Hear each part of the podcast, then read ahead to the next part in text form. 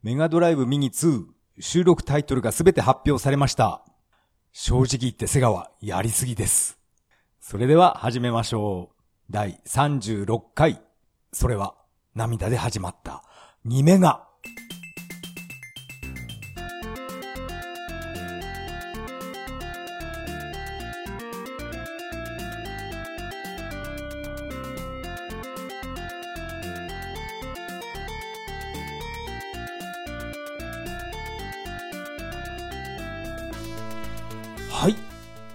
改めましてこんばんは。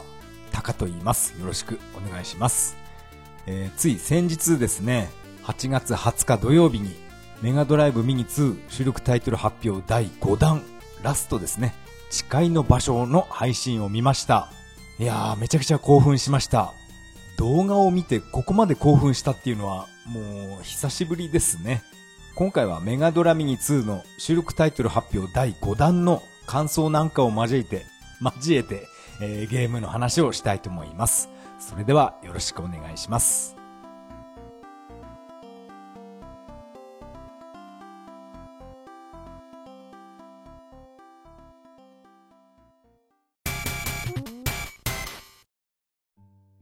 はい。ここからが本編になります。今回はメガドライブミニ2収録タイトル発表第5弾誓いの場所。これを見た、えー感想を話したいと思います。まあこの発表第5弾っていうのは先日ですね、えー8月20日土曜日、これの、えー午後8時、20時から、えースタートしまして、えっ、と3時間やってましたね。えーすごい長い時間ずっとね、私はトイレも行かずに、え見入ってしまいました。やっぱりこういったね、収録タイトル発表、ラインナップの発表っていうのは、奥成さんと、あと宮崎さんと荒木さん。この3人が揃って、やっぱり楽しい配信になりました。えー以前のね、前々回かな？あの、おつやみたいな配信には絶対ならないですよね。やっぱりこのね、3人が揃ってくれて本当に嬉しかったです。本当にね、あの、おつやみたいな配信ひどかったよね。まあまあいいや。まああんまり言うとね、えーかわいそうなんでやめておきましょう。えーそして今回発表された収録タイトルをさらっと流していきたいと思います。今ですね、えーセガのサイトでカンニングしながら話したいと思います。えーメガドライブミニ2収録タイトル第5弾公開。タイトル名、スタークルーザー、ナイトトラップ、シルキーリップ、グラナダ、エクスランザー、新創世紀、ラグナセンティ、ミッドナイトレジスタンス、チェルノブ、炎の闘球児、ドッジ弾平、そして最後がキャプテン翼になります。まあ、ちょっとずつ振り返っていきたいと思います。まずは、スタークルーザーですね。これは、えー私は、えープレイしたことあります。持ってました。でも、えっ、とね、どこに行って何をやればいいのかよくわわからなくなってしまって、すぐやめてしまった覚えがあります。ただ私はこういったね、ポリゴン、生ポリゴンっていうかな。このテクスチャーがない生ポリゴンが結構好きなんで、この画面見てるだけでもね、ああ、いいなーって感じていました。ストーリーとかは全然覚えてないです。はい。なんか宇宙にね、飛び出していって、で、どこに行っていいか、なんかわけがわかんなくなって、それでやめてしまいました。ちゃんとプレイすれば面白いゲームだったのかもしれないですね。そして次はメガ CD からナイトトラップが、えー収録されることになりました。いやー、これは私は非常に嬉しいです。これが発売されたのが1993年。いやー、えっと、え、30年前？いや、29年前ですね。もうほとんど30年前ですね。いやー、30年前ね、私は、えーメガ CD で友達も読んでね、家に読んで、このナイトトラップ、ずっとやってました。これ、一人ではね、ちょっとクリアできない、できないゲームだと思います。確かね、えっ、とね、ビー、ビープメガドライブか、ベーマガか、ちょっとわかんないですけど、そういったね、ゲーム雑誌にタイムペ、タイムテーブルが、えー載っていまして、それを友達に読み上げてもらいながら、あ、えっ、とね、11時10分はリビングに敵ってで、読んでもらって、それで私が急いでね、コントローラーで、えー、この監視カメラをね、リビングに合わせて、そして敵をね、あの、ドリフのコントみたいな感じで敵をやっつけていくっていうことをやってました。でも私が見たエンディングっていうのは、あれは真のエンディングじゃなかった、なんかその辺もね、よく覚えてないんですが、えっ、と、確か一人ぐらい女の子を犠牲にしてしまったような、ああれ？違うかな？なんか記憶があやふやですね。間違えてボタンを押すと女の子をトラップに仕掛けてしまう時があるんですね。あれ、それは一回でもやるとゲームオーバーだったかな？あれ、どうだったっけ？でも、エンディングは見た覚えがあります。はい。あれかな？真のエンディングっていうのは、敵を一人残らず捕まえたら真のエンディングなのかな？えー、私はね、そんな一人残らず捕まえたっていう、そういうクリアはできなかったです。何人かはね、えー、見逃しました。それでもエンディングは見た覚えがあるので、うん、なんていうかな、通常のエンディングだったのかもしれません。まあ前回もポッドキャストで話しましたけど、このナイトトラップ、思いっきりね、カメラ目線のあの女の子を えー、またね、会える時が来ました。いやー、嬉しいです。あと、このナイトトラップは、あこのソフトをですね、CD ラジカセに入れると、なんか隠しメッセージっていうか、なんかちょっとホラーっぽいメッセージが聞くことができます。これはですね、これもう4、5年前かな自分の私の YouTube にアップしてあります。あ、今回はですね、この記念に この収録された記念にですね、その、ちょっと怖いメッセージの、このね、URL を貼っておきたいと思います。興味のある方は、えー、見てやってください。これ5、6年前に、えー、私が アップロードした動画になります。画質がね、相変わらず悪いですが、えー、それでも見たいっていう方は、え再生してみてください。それで、このナイトトラップを、え私の家で友達がプレイしていて、で、なんかミスって、えー、シムス隊長が出てきたんですね。あの、ゲームオーバーになる、なるときは必ずこの隊長が出てきて、なんか、君には、えー、荷が重すぎたようだなとか言いながら、あの、コントローラーの配線をブチって、引きちぎって通信終了って画面にね、カタカナで表示されるんですが、それ友達がね、やってた時は、どんなミスをしたらシムス隊長があんなに怒るのかちょっとわからないんですけど、なんか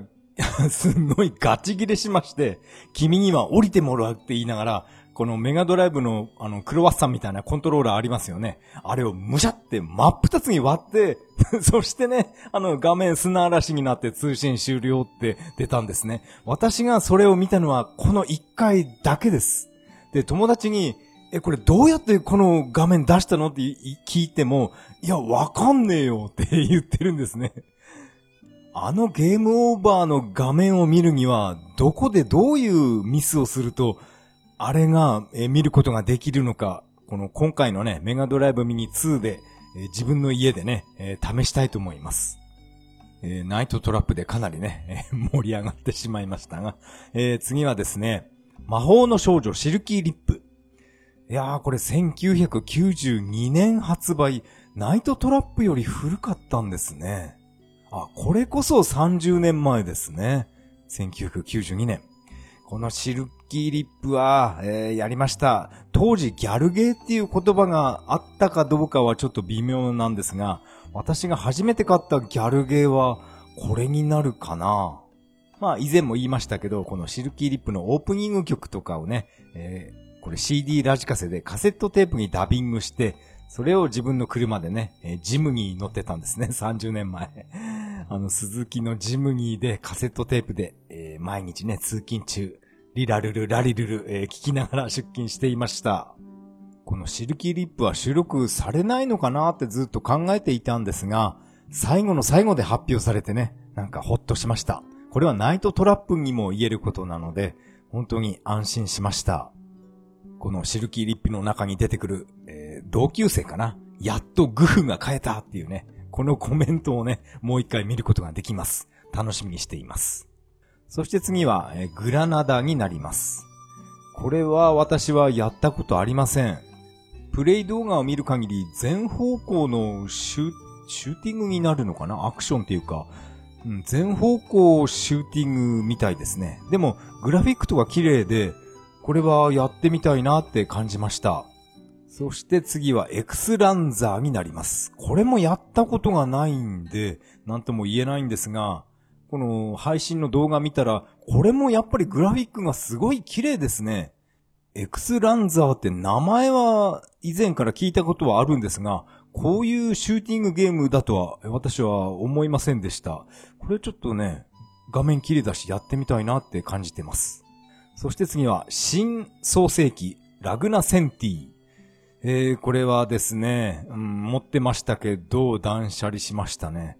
これなんかゼルダみたいなゲームでしたよね。そして、あのー、メニュー画面っていうかメッセージ画面が、なんか文字が見づらい色使いだったのを覚えてます。あれコンフィングとかで変えられたのかな？なんか風景が透けてしまうんですね、ウィンドウが。だから文字が、なんか、なんかダメなんです。はい。これちょっと苦手でした。そして次は、えー、ミッドナイトレジスタンス。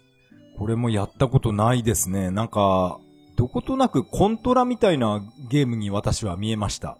コントラっていうより、メガドライブのランボーに似てるかな。ランボーはね、収録されませんでしたね。ツイッターで見かけたんですけど、なんでランボー入れてくれないのっていうね。ランボー好きな人自分の他にもいたんですね。私はあのゲーム好きです。あのゲームが好きっていうか、スタローンの映画が好きなので、ただね、スタローンファンとして入れてほしいなって思ってましたけど、あの、ランボーっていうゲーム自体は、どうかな？なんか、なんか微妙でしたよね まあいや、ランボーの話はともかく、えー、このミッドナイトレジスタンス。このゲームもね、なんか私は早くやりたいなって思ってます。そして次はチェルノブになります。これも名前だけは有名なので、以前から聞いていました。名前からしてこのゲームは絶対移植されないぞって、これはね、もうだいぶ前から、以前のね、メガドラミニから言われていて、まさかこのメガドラミニ2に収録されるとは正直思いませんでした。このゲームもまたキャラクターの動きが滑らかで、なんか自走するピラミッドとか いましたよね。あれなんかよくぶっ飛んだ世界観なので、私はこういうゲームね、えー、好きです。早くやってみたいです。そして次は、炎の投球時、どっち断、断平ですよね。ダッシュ合併とは違いますよね。どっち断平になります。これもね、私は友達とよく対戦プレイやってました。ドッジボールゲームっていうのは私は初めてやりました。国尾くんのドッジボールは私は、あれはやったことないんで、国尾くん自体ちょっと苦手なんで、このね、ドッジボールはすごい面白かった覚えがあります。これってコロコロコミックに載ってたアニメ、あ、漫画なんですね。私はこのどっち断平って、えー、っと、漫画もアニメも何にも見たことがありません。ただこのソフトが当時、えー、っとね、ワゴンセール、ワゴンの中に入ってたから、だから自分は買った覚えがあります。ワゴンに入って980円だったか500円かは覚えてないですが、あ、この値段ならちょっと買ってみようかなっていう感じでこのゲーム買いました。でもやってみたらすごい面白かったんで、えー、満足です。まあゲームとは関係ないですが、小学生の時、特に昼休みとかね、もう毎日のように、えー、ドッジボールやってましたね。ボール投げるときに、死ねーとか、くらえーとか言う、言いながらね、みんなボール投げていたと思います。こういう掛け声を出しながらボールを投げてたっていうのはもしかしたら、えー、自分だけかもしれないですが、私はね、いつも、えー、ドッジボールやってました。まあ、それはいいですね。えー、次はですね、キャプテン翼になります。これが収録発表された時にコメント欄もものすごかったですね。うおーっていう感じで。でも私は、まあこれ以前も言いましたけど、キャプテン翼、えー、漫画もあんまり、まあちょっとは読んだことありますが、内容もよく知りません。ゲームセンター CX で有野課長がプレイしていたのを私は面白がって見ていましたけど、このサッカーゲームっていうのは、うん、ほとんどやらないですね。あ、でもこれ、サッカーゲームっていうか、このゲームは違いますよね。選択型のサッカーゲームですよね。何やらこのゲームは声優陣がものすごい豪華だっていう話なんですが、私はそういう声優が誰誰とかそういうのは気にしないんで、その辺はね、私は全く関心がない世界です。このキャプテン翼で、えー、収録タイトル発表終了かと、えー、思いきや、やっぱりですね、えー、次からはボーナスタイトルになります。スーパーロコモーティブ、パーティークイズメガ Q2022、パーティークイズセガ Q、デビト P、二人でぷよぷよ3、そして、えー、スペースハリアー2になります。いや、このね、ボーナスタイトルがね、今回はものすごい熱かったです。まずは順に行きましょう。スーパーロコモーティブ。これは1982年のセガから出たアーケードゲームになります。1982年か。私は6歳でしたね。さすがにこのゲームはわかりません。見たことがありません。アーケード版では何やらあの YMO のライディーンが流れていたっていう話なんですが、どうやら、えそれは使えなくて、ちょっとだけ、えー、なんかね、ちょっとだけパロったようなね、曲が流れてましたね。ああいうね、微妙に、えー、音程を変える曲っていうのはね、私は結構好きです。そして次は、パーティークイズメガ Q2022 です。すべての問題を一新して、えー、また、新たにね、えー、収録されたゲームになります。最新クイズを3200問収録し、収録してあるそうです。とんでもない数ですよね。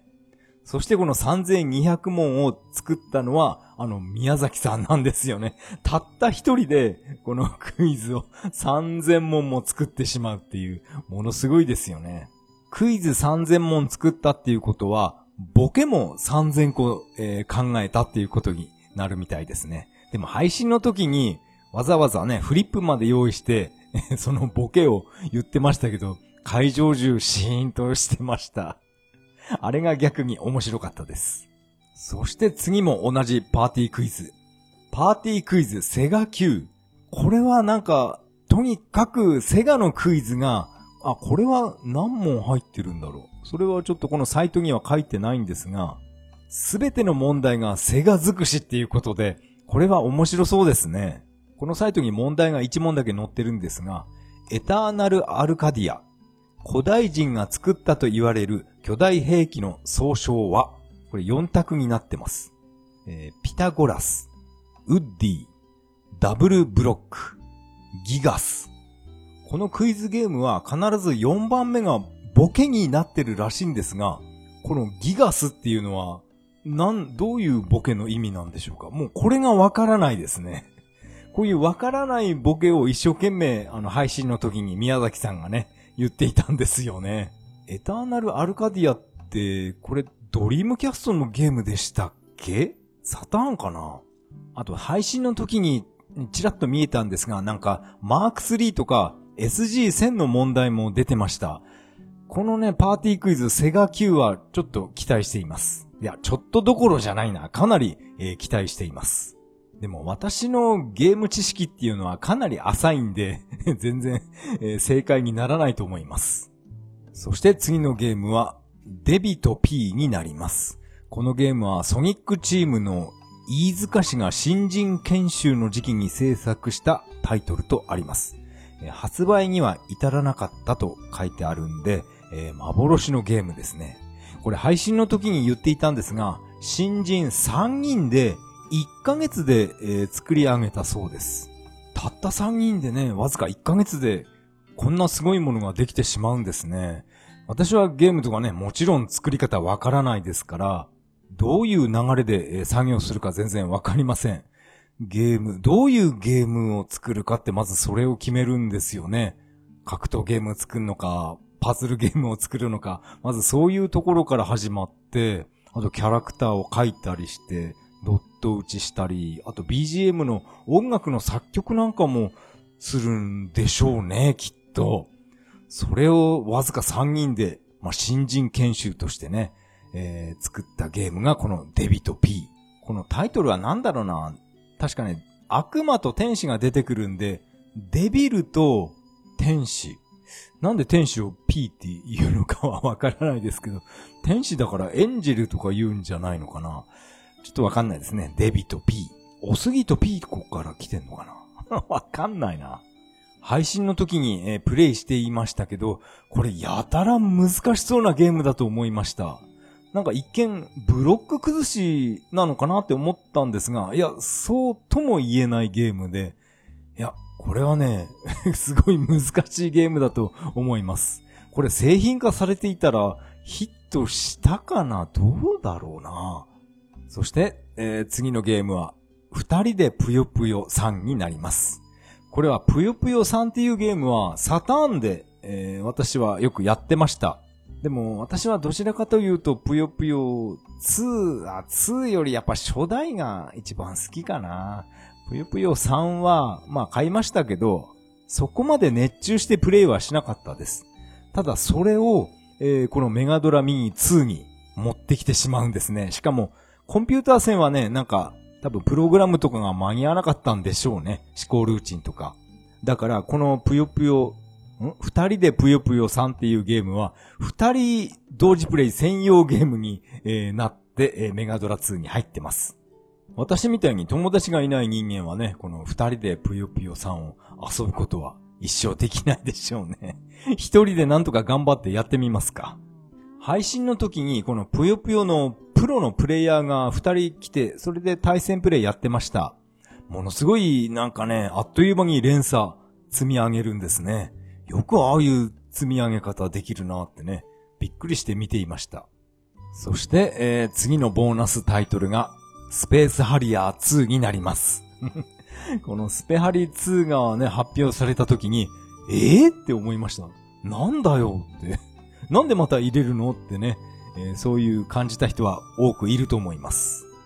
このスペハリ2っていうのは、もしもメガドライブに拡大縮小機能が搭載されていたらっていう、それを前提に移植されたスペースハリアー2になってました。ですから、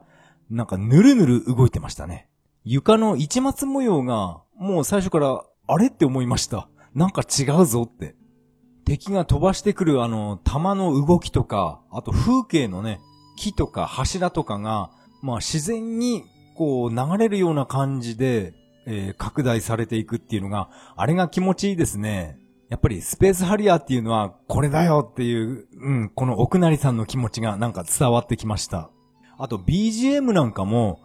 どことなくこの音色がね、スペハリ1に寄せてるんだと思います。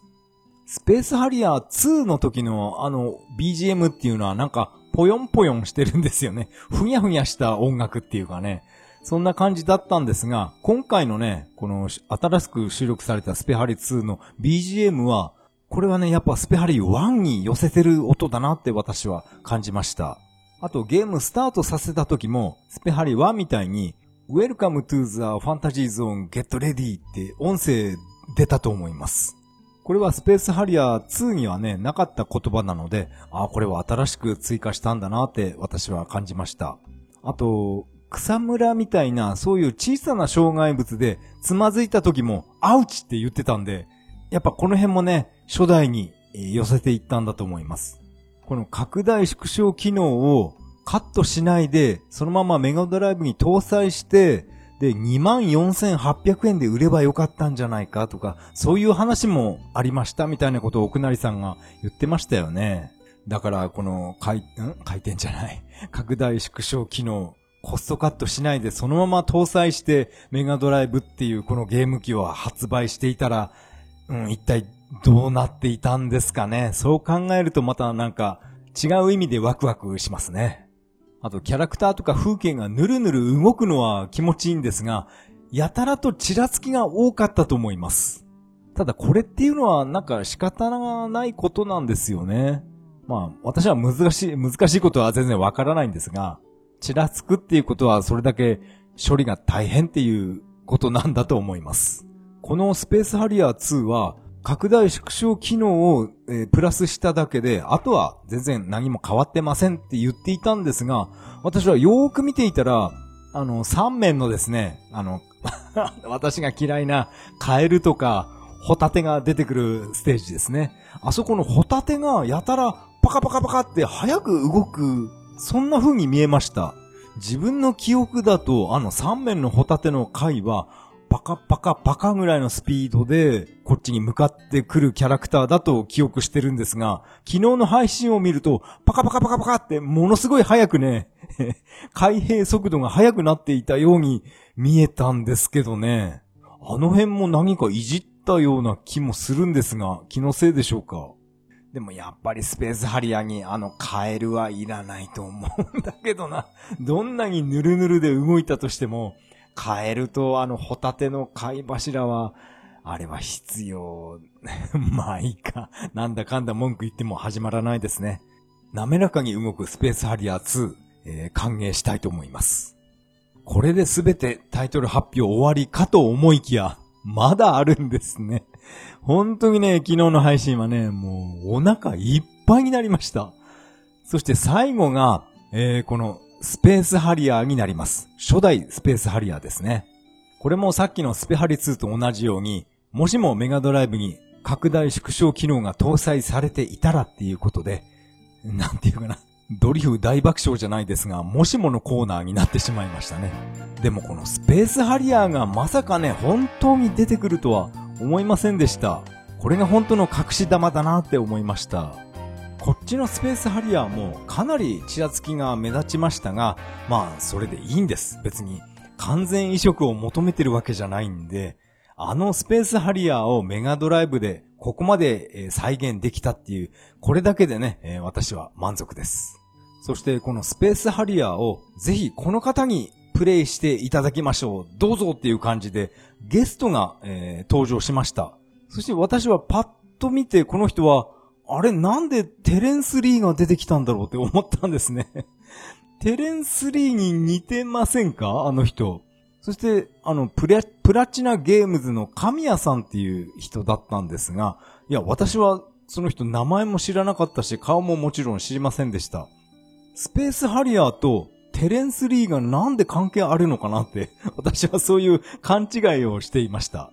テレンス・リーって今でもテレビ出てますか？私がね、あの、サンデージャポンをね、毎週欠かさず見ていた時に、このテレンス・リーっていう人が出ていたんですが、今は出てるかどうかはわかりません。そしてこのプラチナゲームズの神谷さんっていう方が、スペースハリアーをあのサイバースティックでプレイしていました。あれを見たらね、えー、私はサイバースティック予約してないんですね。あのプレイ映像を見たら、あれ、これサイバースティック買っちゃおうかなってちょっと今悩んでます。2万円ですからね、えー、安い買い物ではありません。私はスペースハリアーはセガサターンとあのアナログミッションスティックあれが最強だなって個人的に思ってるんでこのメガドラミニ2とサイバースティック、まあ、この組み合わせいいんですが、いや、でも2万円 ちょっと自分としては高く感じています。なんとかこのセガサターンのミッションスティックをメガドラミニに使えるように、うん、改造とかね、改造は自分ではできないんで、変換アダプタみたいなものが出てくれると嬉しいんですが、まあ出ないでしょうね。スペースハリアーをプレイしていたこのプラチナゲームズの神谷さんっていう人はどういう人か私はちょっと今でもよくわからないんですが、なんか、セガマーク3ミニとか出してくれみたいなことを、えー、配信の最後の方で言ってましたよね。それは私は大賛成です。マーク3ミニ、SG1000 ミニ、えー、カセットビジョンミニとかね。そういう X68000 ミニなんかもね、まあそこまで来るともうセガとは関係なくなっちゃうんで、まあ出ないとは思いますが、マーク3ミニ、SG1000 ミニ、うーん、出してくれないかな。この生配信が終わった後もずっとツイッターでかなり盛り上がってました。こんなに60本以上もソフトが入っていて、1万円っていうのは安すぎるっていうね、そういう書き込みが多かったです。まあ、それでも中には、マイケルはやっぱり無理だったのかとか、バトルが、バトルマニア大吟醸入れて欲しかったみたいなそういう書き込みももちろんありました。でもまあこればっかりはもう仕方がないんで、今回ね、これだけボーナスタイトルが入ったんで、それで良しとするべきじゃないでしょうか。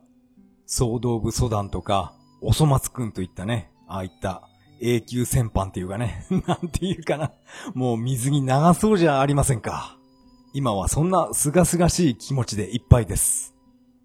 あまりにも収録タイトルが多いので、今回はね、この収録タイトルをすべて全部読み上げてみたいと思います。噛まずに読めるかな？さあ、行ってみましょう。シルフィード、シャイニングフォース CD、ソニック・ザ・ヘッジホッグ CD、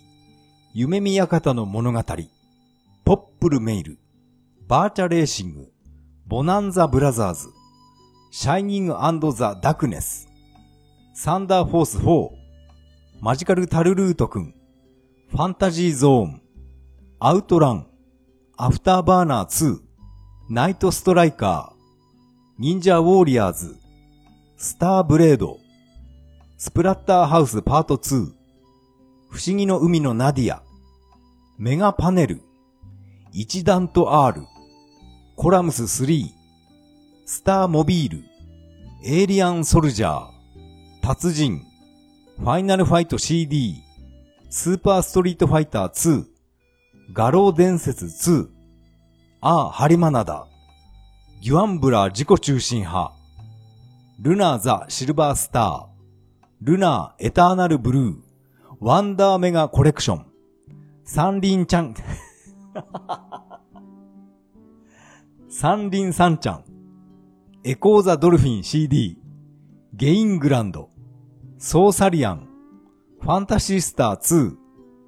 闘技王キングコロッサス、ポピュラス、三国志3、天下不部、電銀アレスタ、新女神転生、ビューポイント、スタークルーザー、ナイトトラップ、魔法の少女シルキーリップ、グラナダ、エクスランザー、新創世紀ラグナセンティ、ミッドナイトレジスタンス、チェルノブ、炎の闘球児ドッジ弾平、キャプテン翼、スーパーロコモーティブ、パーティークイズメガ Q2022、パーティークイズセガ Q、デビト P、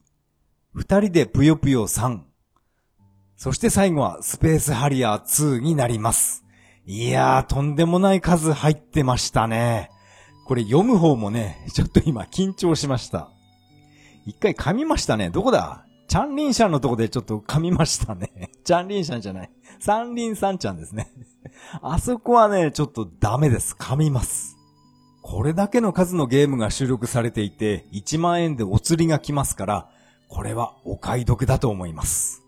そして次はですね、ジェネシスミニ2の話をしたいと思います。このジェネシスミニ2は値段は、えー、約1万5千円ですね。えー、1万4、うんと、税込み1万4960円ですから、まあ、だいたい1万5千円です。あと、収録タイトルなんですが、えー、メガドラミニ2には入ってなくて、こっちのジェネシスミニ2だけに入ってるっていうソフトも結構ありますね。アウトランナーズとかはえー、こっちのジェネシスじゃないと遊べないですね。アウトランナーズ。あと、エレメンタルマスター。あとは、どれだろうな。ジ・ウーズなんかもこっちで遊べますね。あと、ゴールデンアックス2。私は2結構好きなんですけどね。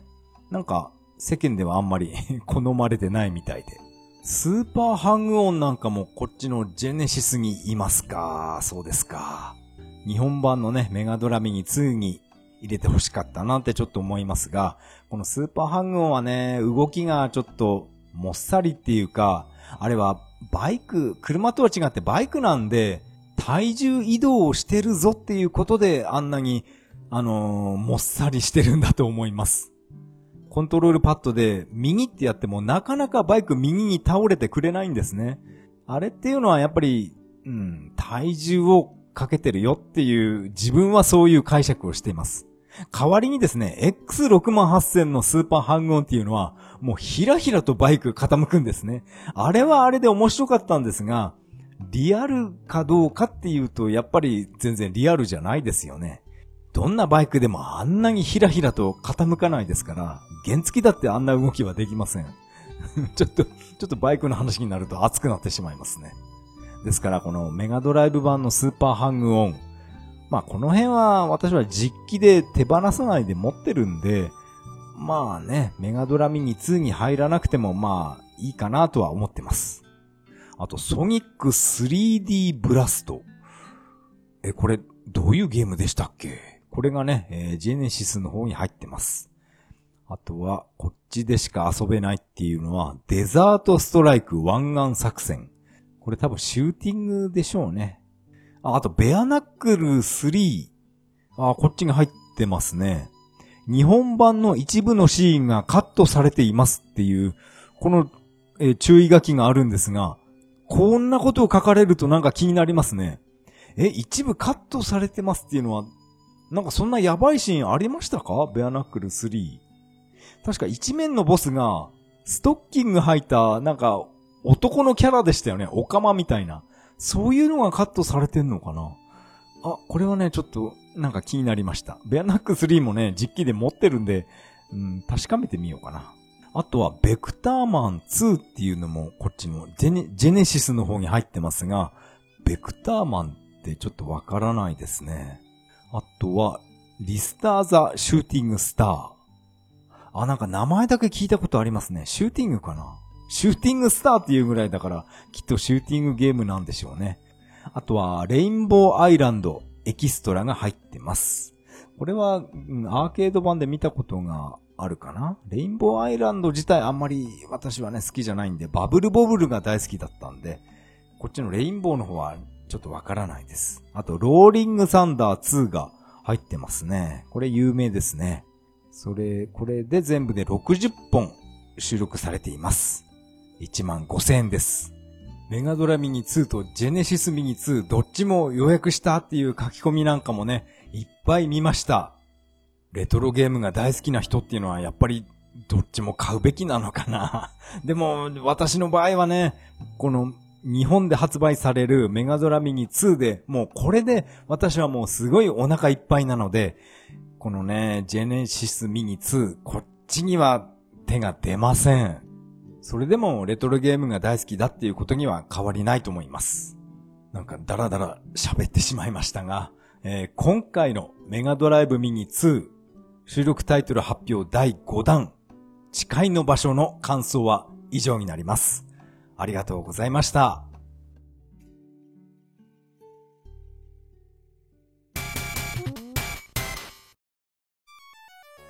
はい。エンディングです。エンディング曲はメガドライブ版ソーサリアンから Beautiful Day になります。第36回目の配信いかがだったでしょうか？今回もソーサリアンの曲を再び使いたいと思います。3年ぶりのセガのお祭りですから、もうセガの BGM をいっぱい使いたい気持ちはあるんですが、なるべく著作権フリーの曲をね、使わないといけないので、えー、今回もソーサリアンの曲を使いました。3年前のメガドラミニの、えー、ラインナップ発表の全部終わった後はですね、メガドラミニおまけ話とか、えー、びっくり話といったね、えー、配信があったと思います。ですから今回もメガドラミニ2びっくり話とかがね、もしかしたらこの先あるんじゃないかなって期待しています。3年前のね、あの、びっくり話も面白かったですよね。このメガドラミニ制作に、えー、携わった人たちがみんなでね、集まってお酒とか飲みながら 中裕二さんとかがね、えー、お酒飲んで顔真っ赤になりながら、みんなで集まって、えー、このメガドラミニの話をするっていう、あれもう一度ね、えー、見てみたい気がします。ここでメッセージを紹介したいと思います。お便りのコーナー。また例のジングルを入れたいと思います。あのジングルは何か分かった人は、まあ、いないとは思うんですが、あれはですね、SG1000 のチャンピオンボクシングっていうゲームのスタートの時に流れる、音です。チャンピオンボクシングといえば、あの、鈴木優さんがコンシューマーで初めて、えー、制作したゲームですよね。鈴木優さんと有野課長がこのチャンピオンボクシングで、えー、対決していたのを、えー、よく覚えてます。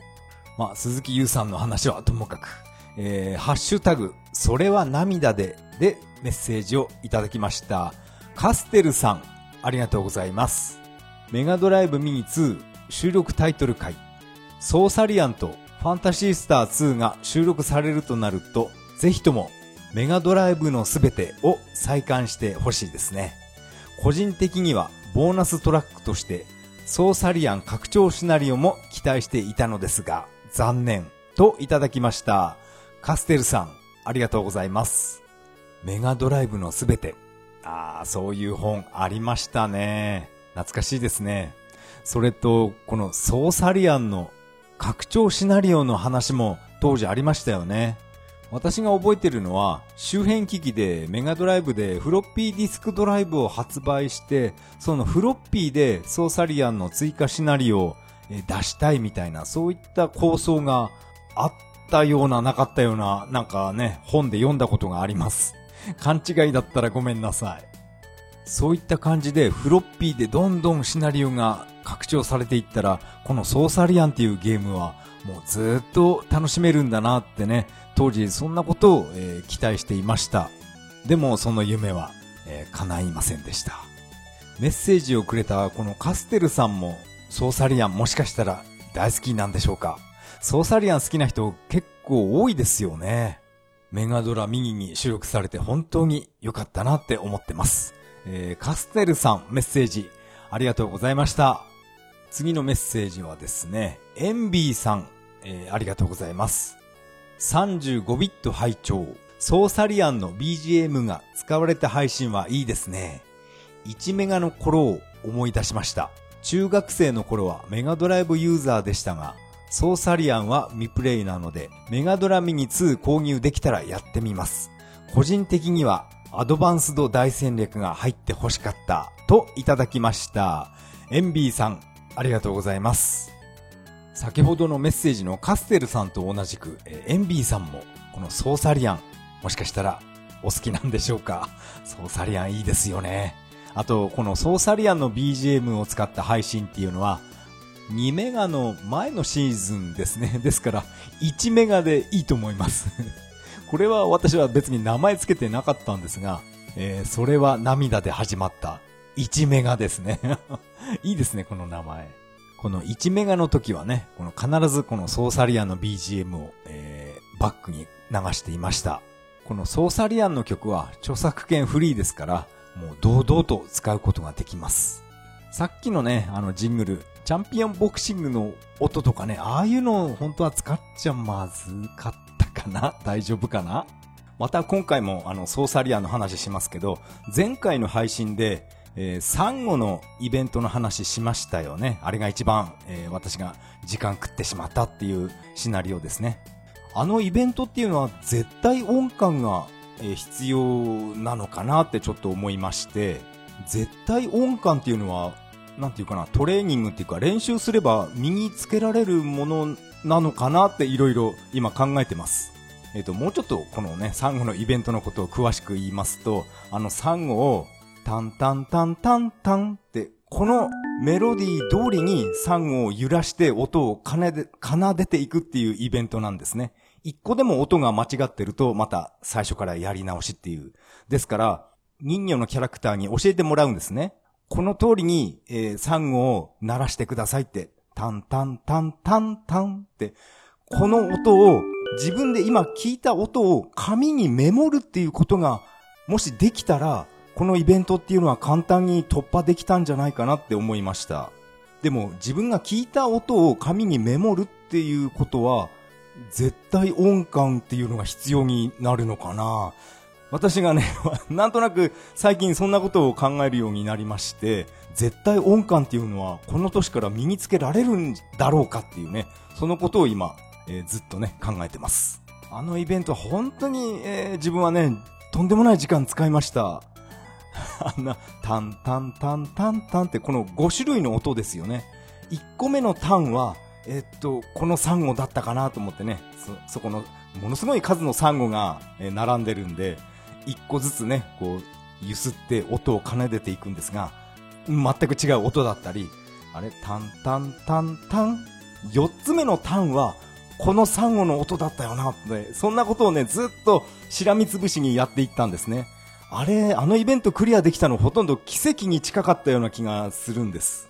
ですから、この自分が聞いた音を紙にメモすることができたら、あのシナリオを簡単に突破できるんじゃないかなって思ってます。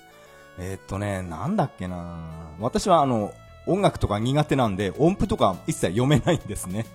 ドレミファとか、あの、おたまじゃくし全然読めません。あれを読めるようになればいいのかなそれとも、なんだっけな ?E マイナーとか、なんかそういう音楽の言葉ありますよね。それはギターの言葉なのかな友達がね、よく私の部屋でギターいじってね、なんかそんな E マイナーとか、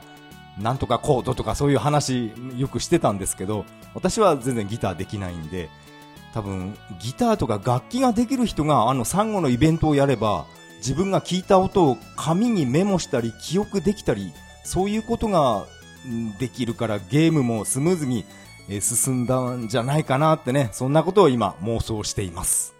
私は英会話とか全然できないですけど、あのー、一生懸命勉強すれば、L と R の発音の違いとかも聞き取れるようになれるんでしょうね。まあ、自分の場合はちょっと怪しいですけど、一生懸命勉強した人っていうのは L と R の発音とか区別つくんだと思います。それと同じように、このサンゴのイベントのね なんだ、サンゴのイベントのために絶対音感の勉強するっていうのも、っていうのもなんか、うん、自分らしいと思うんですが、絶対音感を身につけて、このね、サンゴのイベントをリベンジするっていうのも、なかなか面白いんじゃないかなって思ってます。かなり話が脱線してしまいました。あとは何やらエンビーさんは、アドバンスド大戦略が入って欲しかったという、えー、メッセージなんですが、この大戦略は入りませんでしたね。私は戦略シミュレーションっていうそういったジャンルのゲームっていうのはほとんどやらないんですね。でも、信長の野望とか、あっちと比べた場合、やっぱり私はこの大戦略の方をやりたいですね。どうもね、歴史ものっていうのはね、なんか武将をなんかどうのこうのっていうよりは、こっちの大戦略みたいな戦車とかえー、戦闘機を配置してとか、そっちの方が私は興味があります。このアドバンスド大戦略っていうのは、あのー、例の思考時間がめちゃくちゃ長いっていう、あれのことでしょうか。うん、思考時間がすごい長いことで有名な大戦略ありましたよね。それってこれのことではなかったかな。まあ、私も機会があったら戦略シミュレーションゲームに手を出したいと思います。エンビーさんメッセージありがとうございました。次のメッセージは DSK さん、えー、ありがとうございます。過去回72回までと直近4回分くらいを聴取。タカさんはコメントするとすぐ取り上げる律儀な人だとすっかり忘れてて、コメントにめちゃくちゃ言及されてて恥ずかしい。しかも、アフターバーナーの隠しメッセージの解説の無茶ぶりまでされてた。かっこ笑い。AB 回、これはアフターバーナー回ですね。アフターバーナー回やるまでに調べときます。かっこ笑い。えー、メッセージが続きます。メガドラミニ2のラインナップ発表会について、タカさんが前々回くらいに司会していた女の子二人のやる気のなさが、と話してるの、ほぼ同じことを僕もツイートしてて、やはりあのおつやみたいな配信見たら同じ感想になるよなぁとすごく納得しました。4回目の声優さんが良かったというのも同意。かっこ笑いといただきました。DSK48 さん、メッセージありがとうございました。アフターバーナーの隠しメッセージの解説の無茶ぶり。本当にすいませんでした。自分で一生懸命検索してみたんですが、この隠しメッセージについて鈴木裕さんがコメントしていた記事がどうしても見つからなかったんですね。ですから、これももしかしたら自分の妄想なんじゃないかなって最近ね 疑ってます。でも確かに、ベーマガか、なんかゲーム雑誌でなんかインタビュー受けてたんですよね。その時に、この隠しメッセージで、このマッチっていうあだ名の人のね、開発秘話を、えー、入れたっていう、この記事を読んだ覚えがあるんですが、それも自分の勘違いかもしれないんで、ここはね、えー、この DSK さんのね、アフターバーナー先生に解説してもらえると本当にね、ありがたいです。そしてこのメガドラミニソフト発表の例の司会の女性二人組ですね。あのー、全然ゲームに関心がなさそうな顔をしていた、えー、女性二人。あれを見たら多くの人はなんかね、がっかりしたと思います。全然楽しそうじゃないんですよね。一生懸命盛り上げようとしてる奥成さんが、いや、なんか大変だろうなっていうね、なんか逆に心配しながらあの配信見ていました。コメント欄はね、ものすごい盛り上がっていました。あの、ナイトストライカー来たーってめちゃくちゃコメントが流れてるのに、あの女性二人は、ふーんってね、ナイトストライカーって何？みたいな、そんな顔してましたよね。ですから、あの時の配信っていうのは、本当にあれは、人選ミスって言ってもいいと思います。そしてその次の発表会では、なんか元気で明るい女性がね、出てきてね、見ているこっちもなんか楽しくなってました。あの人は声優さんでしたか？そうですか、タレントではないんですね。でも、なんていうかな、明るく活発で、ゲーム好きな人なんだなっていうのがね、見ているこっちでも伝わってきました。あの時の女性は可愛いですよね それもあの DSK さんは同意してくれるっていうことでね、本当にありがとうございます。DSK48 さんメッセージありがとうございました。次のメッセージはトヘロスさんありがとうございます。3D セール会第4弾発表会拝聴自分はタカさんほどセガ愛や知識も記憶もない単なるにわかですが過去回も含めセガ話を中心に楽しんで聞かせていただいています。今回の配信では 3DS のパワードリフトが気になり始めました。メガドラミニ2に入らないならダウンロード購入も検討しようかと。恥ずかしながらこの作品は名前くらいしか知らなくて、今で言うとソニックのレースゲームにその遺伝子が引き継がれているのかなと感じました。第5弾の発表は初代のようなサプライズ作品とメガドラミニタワーを上回る何かに期待といただきました。トヘロスさんメッセージありがとうございました。何度も噛んじゃったな。この 3DS のパワードリフトが気になり気になり始めましたということなので、いやこれはね、えー、ぜひおすすめしますよ。言われてみれば、このソニックのレースゲームありましたね。私は、えっ、とね、ソニックドリフトっていうゲームギアのこのレースゲームはやったことあるんですが、スイッチとか、あとはプレステ4なんかにもソニックのレースゲームがあるかな。私はそれはね、やったことはありません。ソニックドリフトはね、ゲームギアだったので、解像度はめちゃくちゃ低いですから、あんまり面白いとは言えないんですが、このいただいたメッセージにありますように、セガ版のマリオカート、これでいいと思います。はい。そんな感じのレースゲームです。パワードリフトは。ただ、マリオカートのように、アイテムは一切ありません。アイテムは一切存在しなくて、車の性能が、うん、敵よりもちょっとだけ上回ってるっていう、それくらいですね。ですから、マリオカートのように、一番えビリにいたのに、アイテムを使って一気にトップに踊り出るっていう、そういうことはできない、まあ、できなくはないですが、相当上手くないと、このね、最後尾から1位もぎ取るっていうのは難しいと思います。でも 3DS 版のパワードリフトは何と言ってもあのおまけ要素がありますからね。あれがね、私は非常にね、みんなにおすすめしたいゲームになってます。3DS 版のパワードリフトでしか遊べないこのスペシャルモードのキャラクターのね、えー、この紹介ページがあったので今それを見てますが、このドライバーがですね、まずはスペースハリアーのハリアーですね。これがね、サングサングラスをかけたこのハリアーがドライバーになっています。あとはですね、スペースハリアーの敵キャラとして出てきたビンズビーンが、えー、思いっきりこのバギーにね、ズドーンって乗ってます。あとはですね、この重王機のクマ。クマが運転していたり、あとこれはね、アウトランのフラッグマンですね。あの、スタートするときに、えチェッカーフラッグ振ってるあのおじさんが、え、運転していたりします。あとは、ザ・スーパー忍び2から、この、この主人公の名前あんのかな？この忍者がね、これが運転していたり、あと、これね、ファンタジーゾーンの一面のあの基地ですね。ドラリンフラーって名前あったんですね。えー、これが、えー、運転席に乗っていたり、まだまだいますよ。ベアナックルからアクセル、ブレイズ、あとアダム、この3人がね、えー、ドライバーとして登場します。まだまだおまけドライバーいますよ。えー、スーパーハングオンからミスターハングオン。ミスターハングオンっていう名前なのかな？確かね、スーパーハングオンってあのゲームのエンディングで、えっ、ー、と、コースによっては、あの、ヘルメットをガバって取った時、長い長髪の女性が実はね、ライダーだったっていう、そういうエンディングもあるんで、今回このパワードリフトに出てくるライダーっていうのは、そっちの男の方のライダーですね。できればこの女性ライダーの方をね、パワードリフトに持ってきて欲しかったですね。えー、っと、それから、ギャラクシーフォース2から、ギャラクシーレディー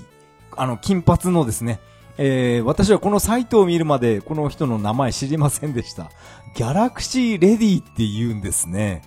えー、でもこれっていうのは、なんだろうな。あ、このギャラクシーフォースのパイロットのガールフレンドっていう位置づけなんですか？今このサイトにはそう書いてあるんですが、ガールフレンドという説を生み出したって書いてあるんで、パイロットはどういう人かわからないですけど、このパイロットの彼女っていうのが、この金髪のこの人なんですね。いや、これ、初めて知りました。そして、えっと、あ、最後ですね、アレックス・キッドからアレクが、えー、パワードリフトに登場しています。このセガオールスターパワードリフトの方は、あの、キャラクター選択の時に、例えばスペースハリアーのハリアーをドライバーとして選んだら、このレース中はこのスペハリの曲が流れたりします。あとはですね、このアウトランのフラッグマンですね。このおじさんを選んで、え、ゲームをスタートすると、マジカルサウンドシャワーを聴きながら、このパワードリフトを遊べたりするんで、いや、これ本当にね、おすすめのゲームです。私はこの10号機のこのクマを選んで、えー、このゲーム始めたことないんですが、10号機の曲も流れんのかな？あと、アレックス・キッドとか。そこまではね、まだ確認していないんですが、もし10号機の、あの、獣に変身した時のあの BGM が流れたら、えー、自分は結構、えー、盛り上がりますね。あの曲好きなんですよね。このセガオールスターパワードリフトのね、YouTube もちょっと見つけたので、えー、URL を貼っておきたいと思います。あとはこのトエロスさんのメッセージにもありますように、3年前の初代メガドラみたいに、サプライズ作品とかメガドラタワーミニ、それを上回る何かに、えー、期待しているというメッセージだったんですが、えー、トヘロスさん、サプライズはいかがだったでしょうか？私はあのサプライズのスペースハリアーにね、もうびっくりして、また再び網膜剥離するんじゃないかぐらいね、眼球が飛び出ました。えー、トヘロスさんメッセージありがとうございました。メッセージは以上になります。このポッドキャストでは皆さんからのメッセージをお待ちしています。シーサーブログの投稿フォーム、またはツイッターからハッシュタグ、それは涙でとつぶやいていただけると大変励みになります。あと、YouTube の方でもちょっとコメント来てることは来てるんですが、そのコメントを今回はここでは読み上げてはいません。どうしようかな。コメント読んでいいですかって確認を取った方がいいのかな。ちょっとこの辺はね、もうちょっと、えー、考えたいと思います。最後はこのセガのお祭りの感想を話したいと思います。第1回目の収録タイトル発表から今回の第5回まで全部、当然ですが全部の配信を見ました。非常に盛り上がって楽しい配信の時もありましたが、なんだかテンションが下がるようなお通夜みたいな配信もありました。でも結局最後はものすごい盛り上がって大満足で、えー、このセガのお祭りが終了しました。確か異世界おじさんの第1話くらいの配信でセガハードを選んだ人間が真っ当な人生を送れると思うなよみたいなそんなセリフがあったと思います。それって思いっきり自分と当てはまるんですね。私が子供の頃はあの空前のファミコンのスーパーマリオブームがありまして、もう友達全員ファミリーコンピューターを親に買ってもらって、そしてスーパーマリオでね、遊ぶっていう、そういう時代がありました。そんな中、私はあえて SG1000 をね、親にお願いして買ってもらった、そういったセガの呪縛を受けた人間ですから、えー、これから先も真っ当な人生を送る気はありません。むしろ望むところです。何の話してるか分かんなくなってきましたね。えー、それでは次回配信まで。さよなら。ありがとう、セガ。